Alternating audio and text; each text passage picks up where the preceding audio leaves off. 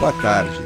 Nesse segmento do Visão Libertária, vamos ao artigo sugerido e escrito por Tom Hotbar Misses, com a ajuda de Torios Spooner e narrado por Dove Bitcoinheiro.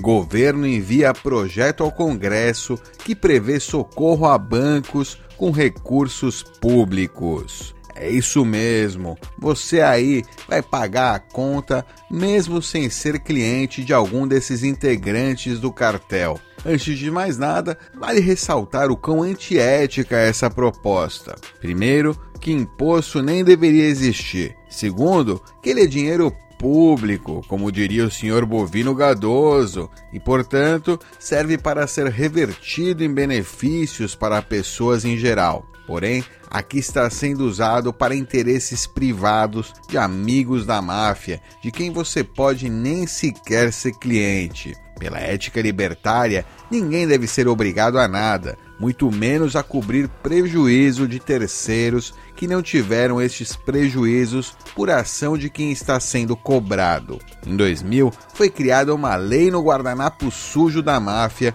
que dizia que o poder público não poderia emprestar dinheiro a empresas privadas que estejam em risco de falência. Isso se deu principalmente porque em 2000 aconteceu o estouro da bolha.com, onde várias empresas de tecnologia que receberam aportes altíssimos foram a zero ou muito perto de zero, incluindo empresas que hoje estão enormes, como a Amazon. Naquela época, já existiam empresas financiadas por fundos de pensões, fundos de aposentadoria, estatais, como o SoftBank, o banco japonês de investimento em empresas de tecnologia, usando dinheiro de pensionistas. E estes fundos perderam rios de dinheiro. O SoftBank e outros continuam perdendo dinheiro com esta forma de atuação até hoje, hein? No Brasil, apesar do poder do cartel estar diminuindo graças à competição com as fintechs, as startups lá do setor financeiro, este segue com muito poder político. Talvez essa demanda de socorro aos bancos venha justamente do problema da diminuição dos lucros graças à competição com as fintechs. As fintechs ainda não representam uma grande ameaça aos bancos, pois, depois do mercado de saúde, o mercado financeiro é o mais fechado e complexo de entrar. Por isso, é mais provável que o Estado e os bancos já estejam se posicionando para o reestouro da bolha de 2008, que não chegou bem a acontecer por conta da impressão de rios de dinheiro pela Fed, o Banco Central dos Estados Unidos. Mas a conta está muito perto de chegar e quase chegou em setembro de 2019, quando o Fed socorreu todo mundo na última hora. E pelo visto, seguirá socorrendo até fevereiro criando dinheiro do nada para fechamento das contas das empresas no overnight, que são empréstimos curto prazo para fechar o capital de giro. Se você já ouviu falar em Bitcoin e quis saber um pouco mais do porquê ele foi criado, então você sabe por alto o que aconteceu em 2008. Em 2008, ocorreu a explosão da bolha especulativa do mercado imobiliário. Naquela ocasião, foi utilizado dinheiro público, o seu imposto aí, bovino gadoso,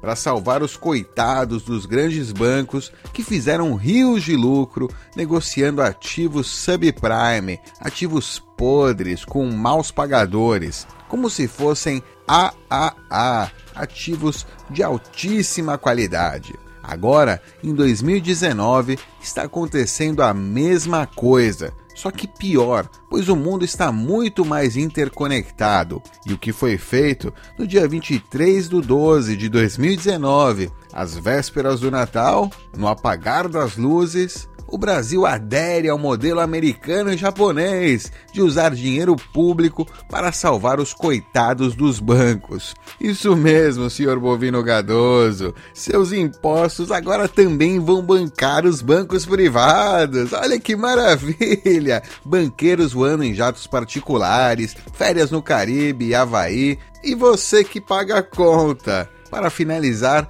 uma última coisa importante a ser dita é que em 2008 o Brasil não sentiu a crise como os Estados Unidos e a Europa, porque o governo do PT criou dívida externa para converter exportações em consumo interno e assim pareceu que estava tudo bem. Isso, porém, aumentou a alavancagem do país. Esta manobra pode até ser mais prejudicial do que a manobra dos europeus e dos Estados Unidos, pois a manobra deles foi apenas imprimir mais dinheiro, diminuindo o valor da moeda. O Brasil não só perdeu o valor da moeda, como aumentou o endividamento. Hoje o Brasil possui 97% de suas reservas em títulos públicos dos Estados Unidos, o que significa que ao acontecer o reestouro de 2008, estaremos muito mais envolvidos do que estávamos em 2008.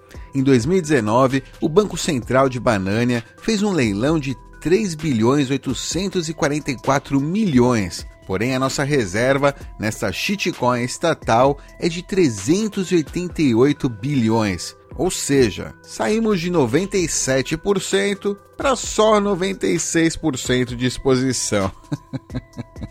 Não é à toa que no primeiro bloco da cadeia do Bitcoin consta a mensagem: The Times, 3 de janeiro de 2009, Chancellor on brink of second bailout for banks ou a chanceler à beira de segundo resgate aos bancos. A manchete do jornal The Times de Londres serve como uma forma de ligar o início da blockchain com um evento no mundo físico, servindo assim como uma prova de tempo mas talvez mais importante do que isso, é uma dica importante do motivo da sua criação. Bitcoin foi criado para ser uma forma de dinheiro descentralizada que não possa ser manipulada por governos e suas máfias bancárias. Sim, virá uma grande crise, talvez em 2020, talvez um pouco mais tarde, e um dos portos seguros, muito provavelmente, serão as criptomoedas.